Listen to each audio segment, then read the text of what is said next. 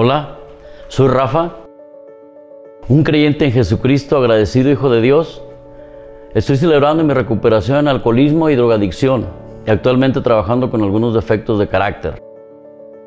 Del programa Celebremos la Recuperación, quiero compartirte del, del mismo primer bloque cómo ir de la negación a la gracia de Dios. Quiero compartirte esta, esta vez de la lección número dos que es sin poder. ¿Por qué sin poder? Porque solo tú puedes hacer, solo tú lo puedes hacer, pero no puedes hacerlo solo. Generar cambios en tu vida, lo puedes hacer, pero no lo puedes hacer solo. De eso se trata esta lección, sin poder. Esta lección es el complemento del principio número uno y del paso número uno. El principio número uno a la letra dice, reconozco que no soy Dios Admito que no tengo el poder para controlar mi tendencia a hacer lo malo. Mateo 5.3, el apoyo bíblico de este principio dice, Dichosos los pobres de espíritu porque de ellos es el reino de los cielos. El paso número uno de esta, de esta lección sin poder dice, admitimos que no teníamos el poder sobre nuestras adicciones y comportamientos compulsivos y que nuestras vidas habían llegado a ser inmanejables, ingobernables pues. Y aquí en Romanos 7:18, Pablo dice, yo sé que en mí, es decir, en mi naturaleza pecaminosa nada bueno habita. Aunque yo en mis fuerzas deseo hacer lo bueno, no soy capaz de hacerlo. Y Pablo está siendo honesto. O sea, Pablo no se está tirando al piso, no se está conmiserando, no se está autoconmiserando. Está siendo honesto y diciendo, yo sé que solo no puedo.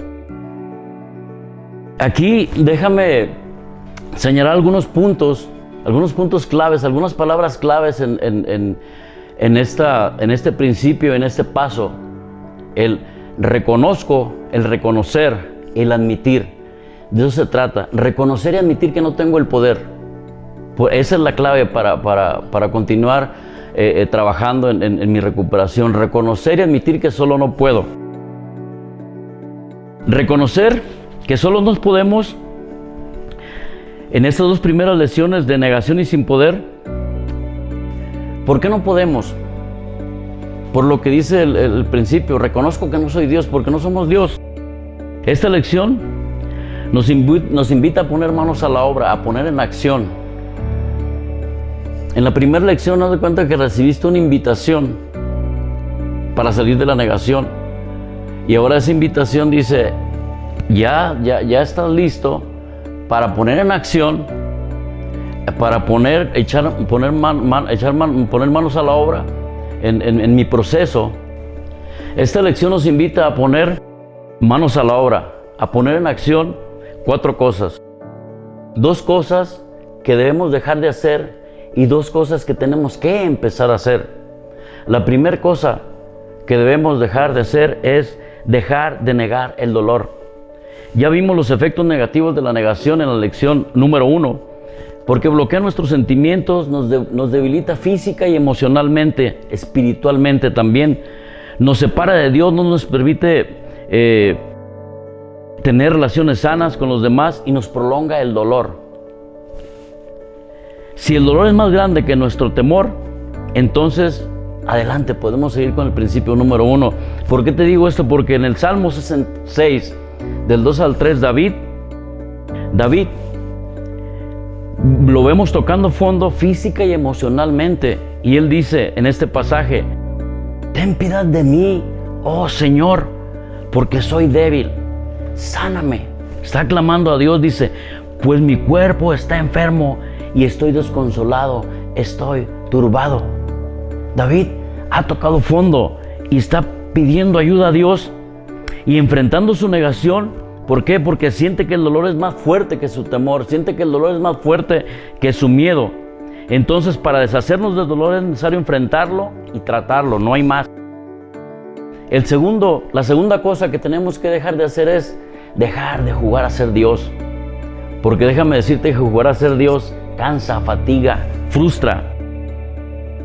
Démosle su lugar a Dios, es la invitación para que Él entre y haga su trabajo de sanidad y nosotros pues flojitos y cooperando. La tercera acción es algo que debemos de hacer. Reconocer nuestra incapacidad de control. El deseo, la necesidad de poder no es una fortaleza, es una debilidad. Jesús sabía que no podíamos, que carecíamos de poder y lo vemos en Mateo 19, 26 que dice, Él les dice, para los hombres eso es imposible, pero para Dios todo es posible. Se necesita valor para cambiar aquello que queremos y que sí podemos cambiar. Y eso, el valor, solo, solo nos lo da Dios.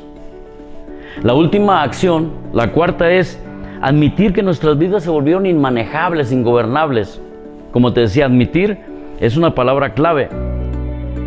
Yo recuerdo que mi mamá era, era incontrolable. Mi mamá me decía, ya ponte en paz, hijo. Porque era incontrolable, andaba de aquí para allá, las personas que me querían, las personas, mis maestros. Entonces, aquí vemos que David lo expresa en el Salmo 40 también, dice, estoy tan mal, dice David, me siento tan mal que me da vergüenza de levantar mi mirada. Estaba tan mal y aquí lo señala en el Salmo 40 David. Cuando admitimos que estamos sin poder, déjame decirte, comenzamos a dejar los siguientes ladrones de serenidad, de serenidad que el autor maneja como ese estilo por medio de un acróstico. El acróstico de sin poder. Sin poder, la S, soledad. Yo no tengo por qué seguir, no tienes por qué seguir como llanero solitario. No estás solo. Dios va a estar con nosotros y la soledad va, a desaparecer. La soledad es una opción. En, en, tu recuperación con Cristo y con perseverancia y junto con otros hermanos, vamos y vas a poder salir adelante. La I, los incontables, sí, si tan solo hubiera dejado, si tan solo hubiera dejado esto, aquello, si tan solo hubiera dejado de alcoholizarme, si tan solo hubiera dejado las drogas, si tan solo no se hubiera ido, sería tan feliz. Si tan solo hubiera echado más ganas, si tan solo esto, si tan solo aquello, entonces vamos a dejar eso de los hubieras. Déjame decirte que el campo de batalla es la mente, aquí está todo el, el asunto. Es necesario cambiar nuestra forma de pensar para que cambie nuestra forma de vivir. Es vivir la realidad y dejar de racionalizar. Porque racionalizar es buscar justificación, es buscar eh, eh, eh, explicaciones donde no hay. Entonces la palabra de Dios es clara y dice, la paz de Dios sobrepasa cualquier entendimiento. Entonces querer entender y quererle buscar en nuestras fuerzas no nos lleva a nada. Dios nos va a revelar y Dios nos va a dar esa, esa dirección. La N, nociva separación de Dios. ¿Por qué? Dios busca al perdido. Y cuando no lo podemos encontrar, ¿quién crees que se movió? ¿Dios? No fue Dios el que se movió.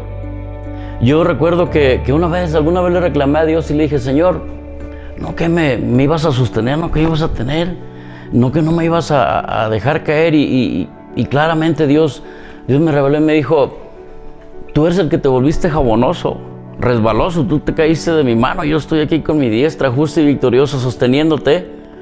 Y tú eres el que te caíste, aquí estoy yo. Entonces esa es la seguridad que vamos a, tener en, esta, en este proceso de recuperación, que nada nos va a separar del amor de Dios, dice Romanos 8, de 38, 39 los versículos, nada podrá separarnos del amor de Dios, nada es nada. La P, preocupación. Preocuparnos es no confiar en Dios. Y déjame decirte, yo he aprendido que si oro, no tengo por qué preocuparme. Y si me voy a preocupar, pues ¿para qué oro? Entonces dice la, palabra de Dios que por nada estemos afanados, dice Mateo 6:34. Que no te afanes por el mañana, ese está en manos de Dios. Confiemos pues en Él. Déjame decirte que hay dos días por los cuales no podemos hacer nada. El día de ayer y el día de mañana. Este programa nos invita a vivir el aquí el ahora, el solo por hoy. Ayer ya pasó. Dice la escritura, las cosas viejas pasaron.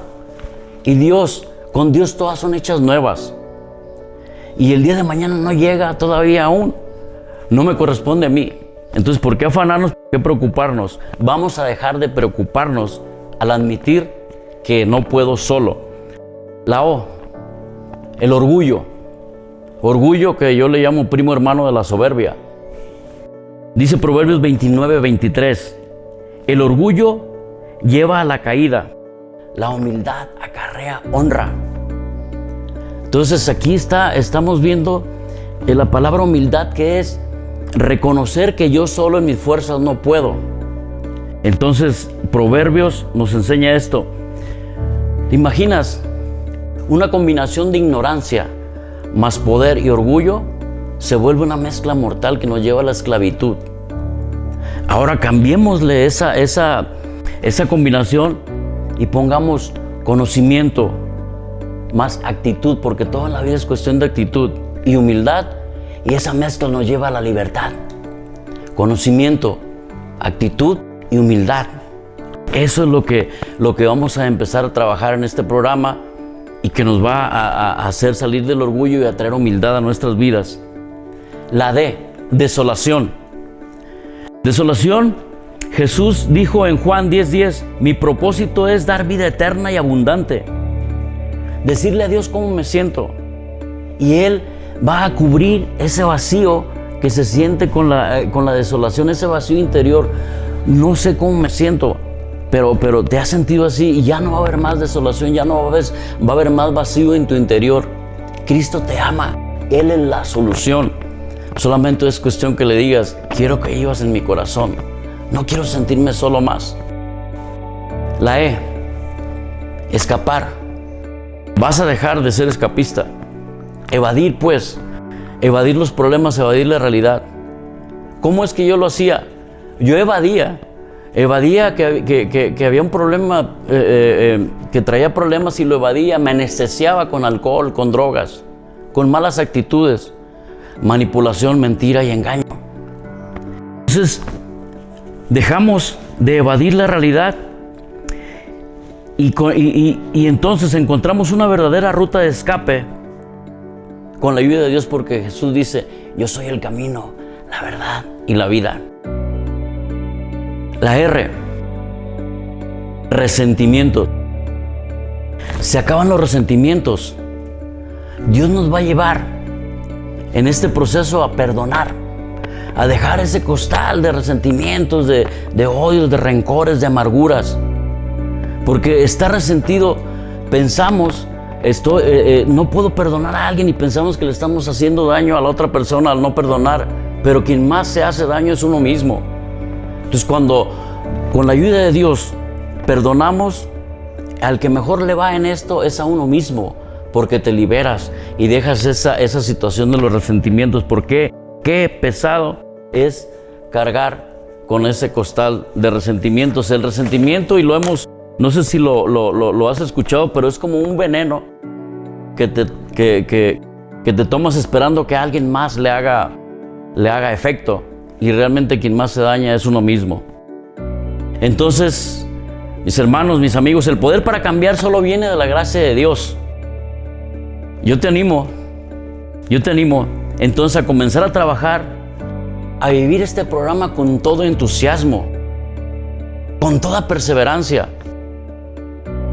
Un poder mayor a nosotros puede restaurarnos si admitimos que solos no podemos y que necesitamos de ese poder para cambiar. Déjame decirte que ese poder, ese poder superior es Jesucristo. Gracias, yo soy Rafa, ánimo Romero, soy tu hermano y amigo. Dios te bendiga.